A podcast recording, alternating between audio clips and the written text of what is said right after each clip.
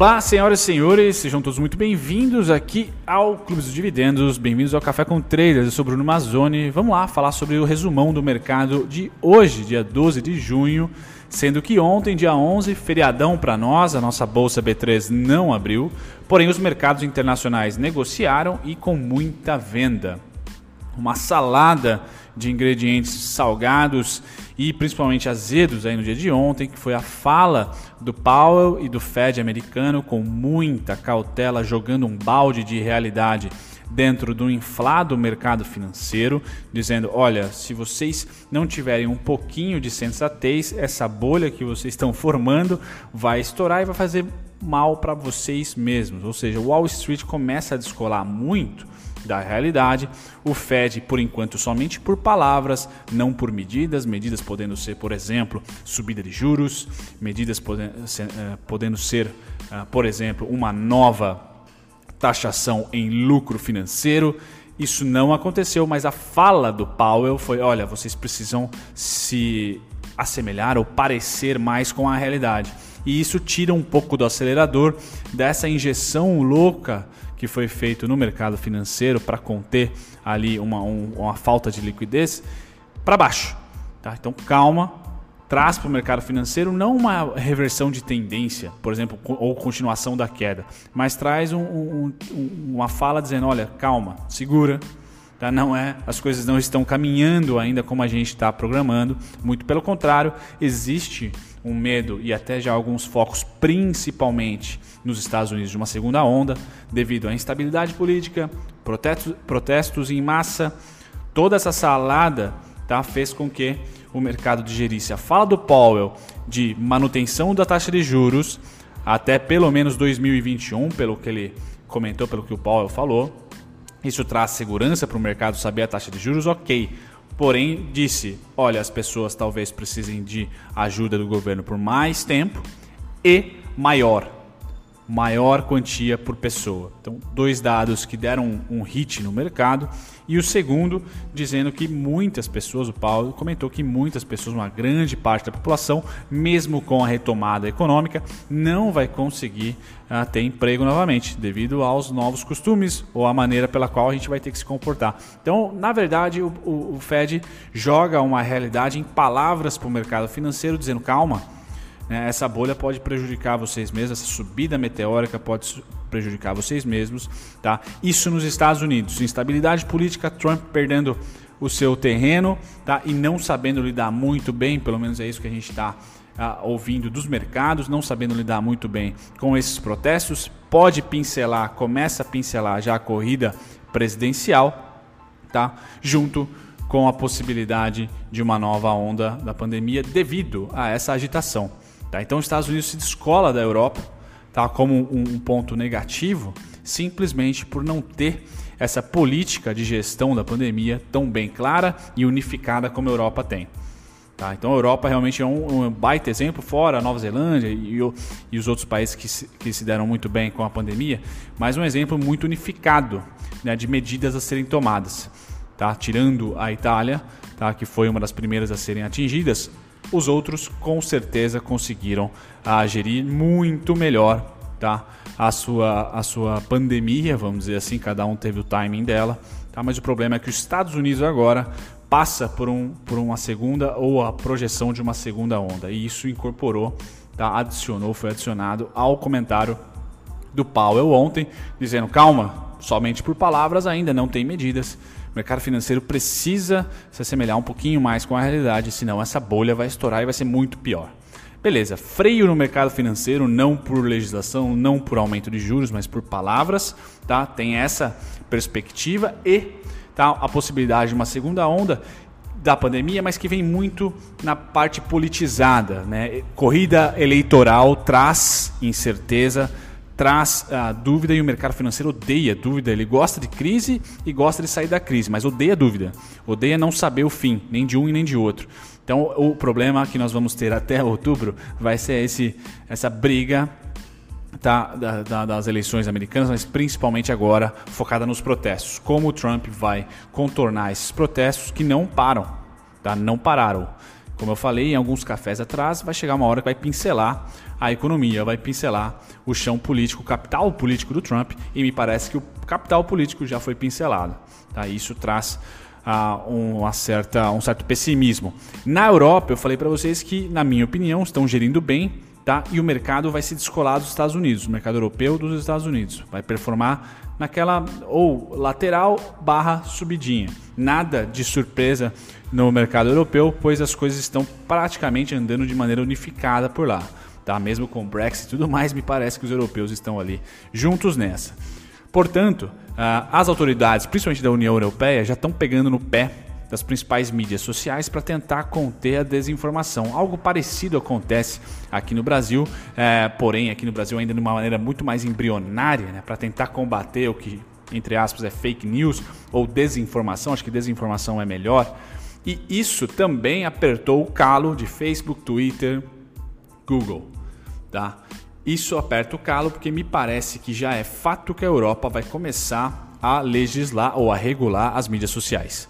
Tá? Então, primeiro eu trago aqui um artigo dizendo sim, Wall Street despenca, tá? principalmente aqui a Reuters dizendo para uma nova onda da pandemia, não só nos Estados Unidos, mas principalmente nos Estados Unidos, tá? E o Federal Reserve, o Powell, dizendo, olha, calma galera, vamos tentar diminuir esse gap entre essa euforia e essa subida no mercado financeiro e a realidade.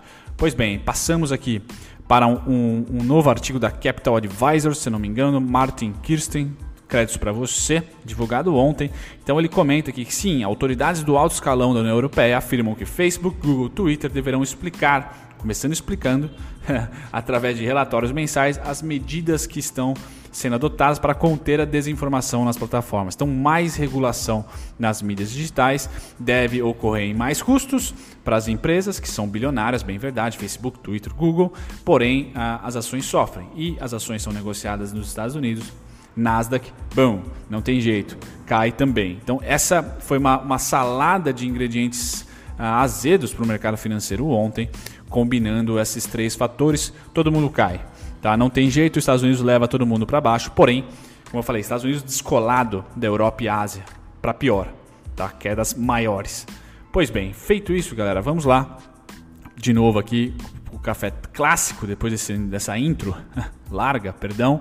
Tá? S&P cai 5,89%, circuitado Dow Jones aqui próximo 6,90%, DAX e União, uh, perdão, DAX e Reino Unido subindo 0,76 para DAX, 1,07 para o Reino Unido, Nikkei e a Hong Kong caindo 0,73 e 0,75. Lembrando que a China, tá? Eu até olhei aqui neste exato, a China Hong, em Hang Seng, desvalorização foi de 3%, tá? Overnight, ontem, tá? Ontem de 3%. Então China cai, China acima de 1% é bastante já para eles, certo? De volatilidade. Pois bem, Futuros aqui eu trago petróleo, então mesmo com todo um mau humor, o petróleo ainda segue acima dos 35 dólares, o que é ruim essa queda para os 38? Sim. Para quem imaginava céu de brigadeiro, dos 40 para os 50, dos 50 para os 60, não, temos um percalço e esse percalço é reunião do Fed, tá? Não tenha dúvida disso. Tá? 2,03% de queda, negociando a 38 dólares e 22 e o petróleo bruto a 36. Então interessante saber, essa queda do petróleo pode representar, se, se a gente tiver calma nos, nos mercados para a próxima semana que é cheia, tá? pode representar aí oportunidades para as ações de commodity ligadas a petróleo. Tá? Sem dúvida nenhuma, o petróleo não tem nada de ver com o problema político uh, e econômico pandêmico, digamos assim, que os Estados Unidos pode vir a enfrentar, pois a commodity é necessária de qualquer forma, faça chuva ou faça sol. Pois bem, passando do setor de petróleo, vamos para os metais, minério de ferro ainda muito resiliente. Tá? Sempre que o mercado dá uma azia, ouro sobe um pouquinho, 0,26, já já a gente vai dar uma olhadinha no gráfico do ouro. Minério de ferro caindo 0,14%, mas bem estável. Tá? Então continua sendo uh, um salva-vidas. No mercado de hoje deve cair menos. Tá? celulose, as commodities, ou seja, aquela tese que a gente vem acompanhando aqui no canal, deve voltar a performar menos pior em dias como este.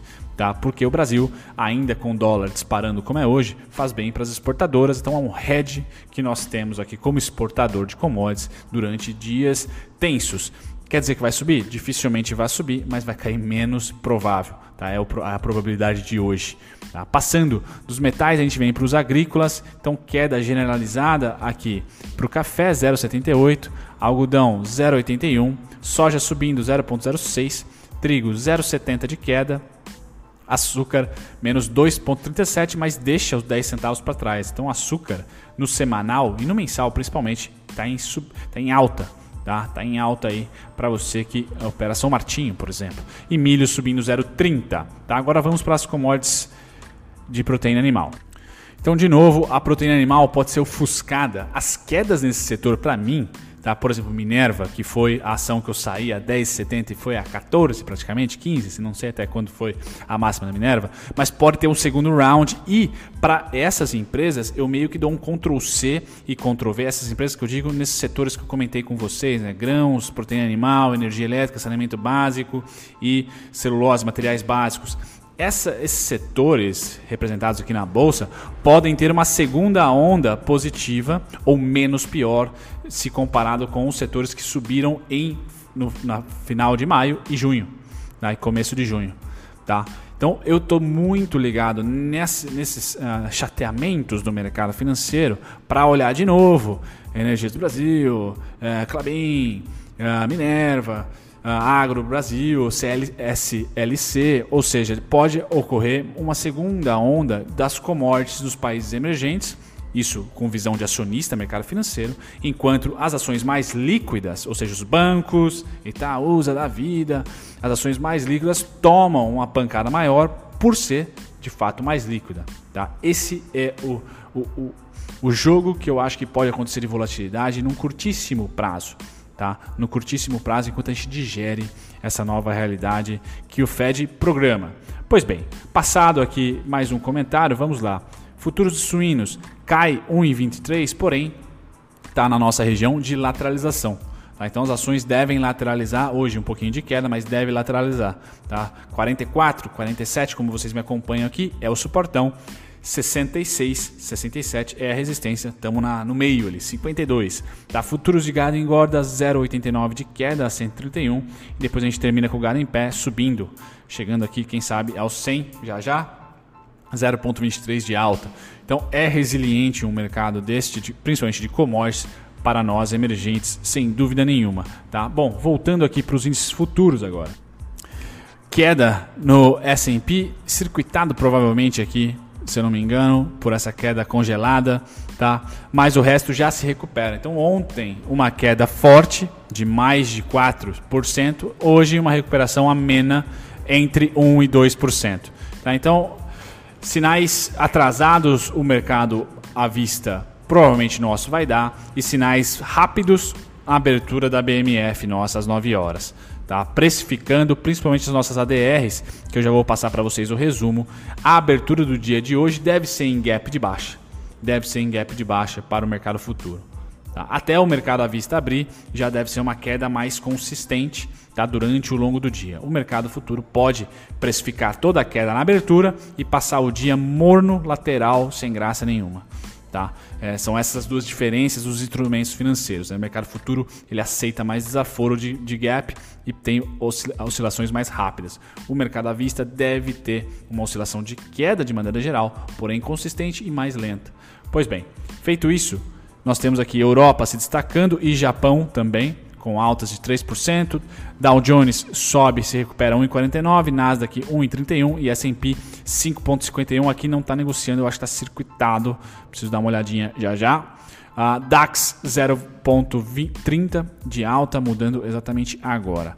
Pois bem, passando do, dos índices futuros, a gente cai nos nossos contratos de juros. Então, sem tendência o contrato ainda, não sabemos.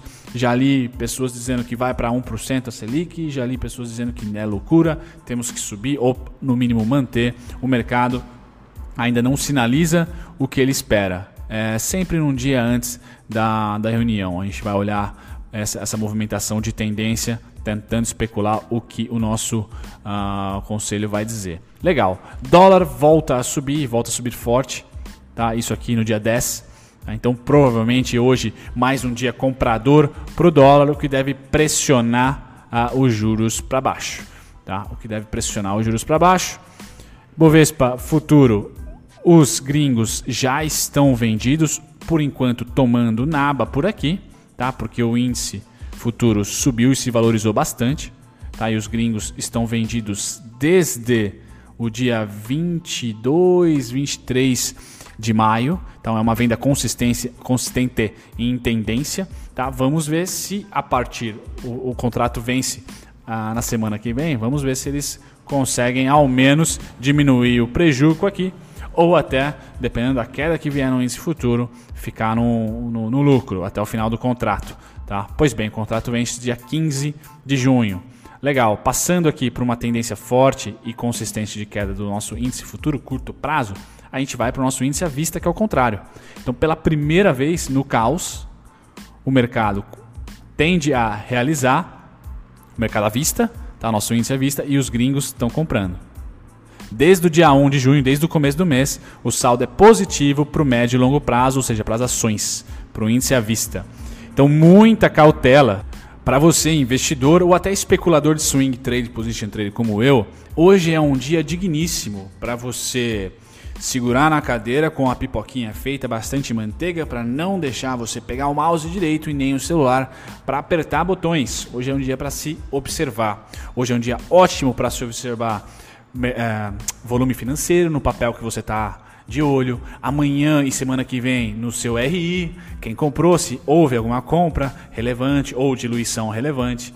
Isso é o nosso trabalho hoje. Tá? Como investidor barra especulador de médio prazo. Você day trader, lógico que o negócio hoje é, é um prato cheio para você, torcendo, cruzando os dedos para não abrir com gap já na, na abertura do futuro, para não quebrar toda a oscilação que você queria pegar.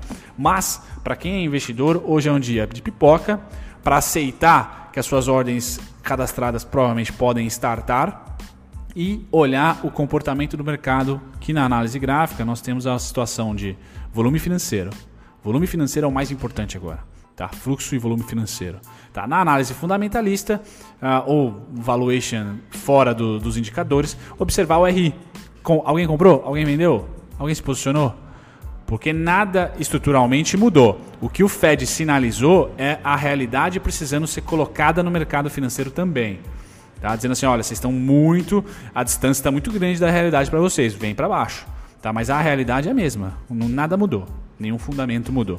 Tá? Nenhuma, nenhum tipo de, de, de retomada econômica de fato mudou, a não ser que a gente concretize uma segunda onda da pandemia, que por enquanto é na onda especulatória.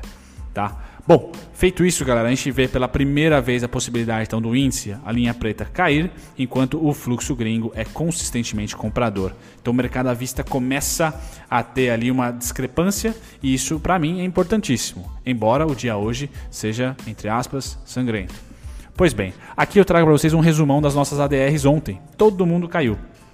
Tá? Queda generalizada, tá um destaque de menor queda para a Suzano e provavelmente Clabin Tá? Depois todas caíram bastante. Então, essa precificação acumulada deve rebater o índice futuro na abertura e deve rebater ao longo do dia. Não esperem uma pancada gigantesca ah, tão rápida ao longo do dia no mercado à vista.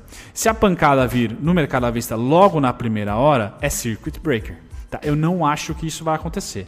Eu não acho que isso acontecer. Acho que pela digestão ah, dos mais de 24 horas aí pós o dia 11, que foi ontem, a gente deve ter queda sim, porém uma queda comportada no nosso índice à vista. O futuro, esse sim, é touro bravo, pode abrir da maneira que ele quiser. Tá? Esse pode circuitar tantas vezes quantas vezes ele quiser. Tá?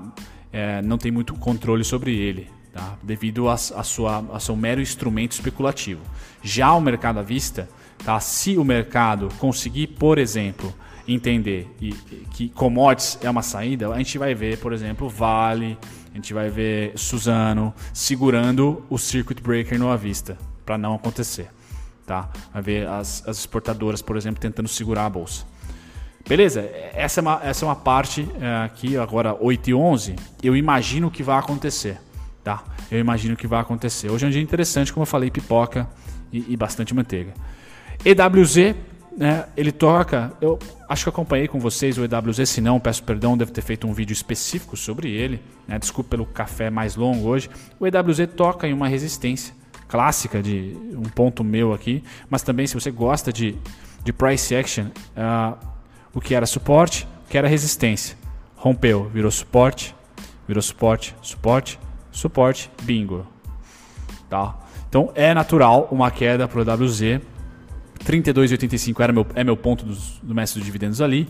29,68 também é um ponto que agora transforma em amarelo ambos, sendo de baixo para cima resistência, de cima para baixo suporte.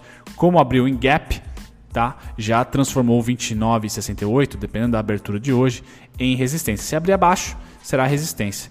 Qual o suporte estático eu tenho? 24,42. E para uma nova pernada da pandemia, que eu também estou preparado, tá? a gente tem que preparar sempre. O mercado financeiro dá essa oportunidade para a gente se preparar antes, né? fazer um pré-preparamento, por exemplo. É 18,27, onde tem um alarme meu ali. Ah, como que desceu o EWZ durante a pandemia, durante abril principalmente, março e abril? Dessa maneira aqui, ó. A, B igual a CD, fundo, topo, passa, fundo, subimos. Agora eu estou projetando esse cara a partir daqui. Eu projeto também todos os outros pullbacks, assim como eu faço em todos os ativos. E vocês vão perceber que esses pullbacks são parecidíssimos. Uma região de cluster, como a gente chama aqui. Desculpem o barulho ao fundo. Uma região de cluster. Bom.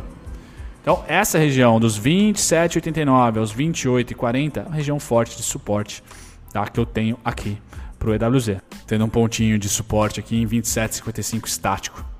Também, então essa é a realidade do EWZ. Não digo que era natu natural uma retração aqui, tá? mas era esperado, pelo menos. Legal, IBOV em dólar, mesma coisa. Esse aqui vocês me acompanham né, no café. Então eu tinha falado para vocês 19,966. Bingo, passou por lá. Quem que a gente aguarda agora? Se a gente quer comprar ou pelo menos quer entender a oscilação que pode vir a ser, entre aspas, natural de queda, quem vendeu, tá? Passa para cá. Quem vendeu, passa para lá. E vocês vão perceber que essa interseção, esse cluster, está aqui na casa dos 17.600 tá? 17.500. Então tem espaço para cair sim. Mas, como todo investidor cauteloso, eu tenho meu ponto de suporte feito durante o período mais grave da pandemia, 14.370 e 30, e depois a segunda onda da queda, 11.481 e 73. Show, tô preparado, certo? Beleza? Passando aqui do IBOV em dólar, a gente vai para o mini índice. Mini índice deve abrir guepado para baixo Primeira parada 89, mas eu acredito muito mais no 87,285. Tá? A partir dessa região, se a precificação do contrato fechar abaixo, tá? o novo contrato pode ter como única parada tá? os 72,835. Aí é bastante queda. Tá? Eu acredito muito mais que essa região aqui vai ser a treta do momento para junho. 87.285 é o nome dela. Tá fora somente nos 72 a 835. Legal, passando agora para o dólar. O dólar, grande destaque do dólar, como a volatilidade dela é mais, é mais fácil, os players são mais uh, tranquilos para se observar, nunca é fácil, é mais simples, perdão.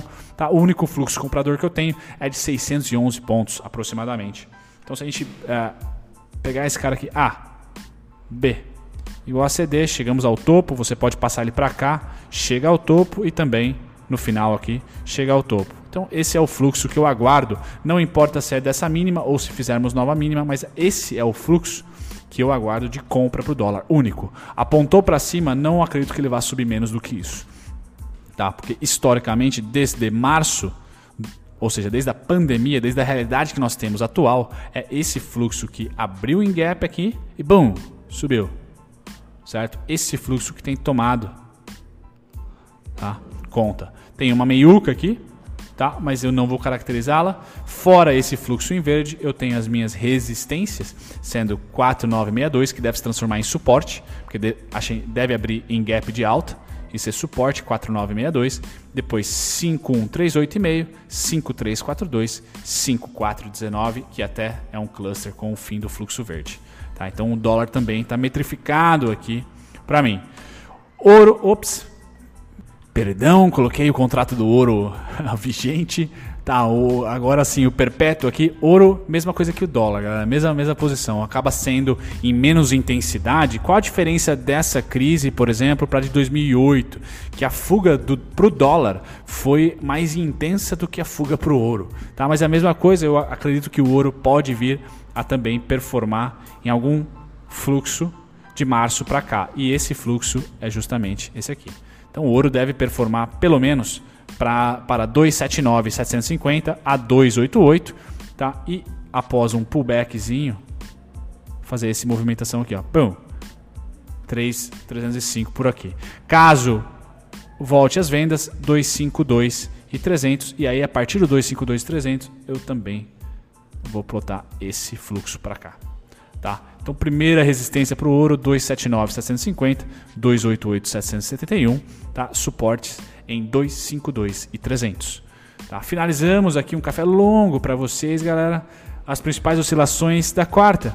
Acaba sendo irre, não muito relevante, né? mas IRB entra por aqui, azul também, então azul deve apanhar bastante hoje, tá? deve apanhar bastante hoje. Por isso, é, 2020 acaba sendo aquele setor muito vovô, né? Se, querendo ou não, com Trump de um lado, pandemia do outro, né? E nós aqui, é, realmente a salada é muito ácida para você especular em ações que não tem pelo menos o dólar de proteção. Acho que seria essa a forma de ser mais cautelosa, na minha opinião. Então, essas são as maiores negociadas aqui de altas. Eu não trago nenhuma, ah, né, nenhum destaque nas maiores baixas. E eu trago aqui as aéreas, galera. Hoje segurem aí as aéreas, que vai ser um dia meio chato para elas. Certo? Feito isso, perdão pelo café mega longo, mas eu nem vou editar, vou postar para vocês já. Grande abraço. Bom, boa sexta-feira e sempre nos comentários, por e-mail, sempre mandem aí dúvida que vocês precisarem. Se eu demorar é porque realmente tem alguém na frente, mas eu sempre respondo. Grande abraço. Tchau, tchau.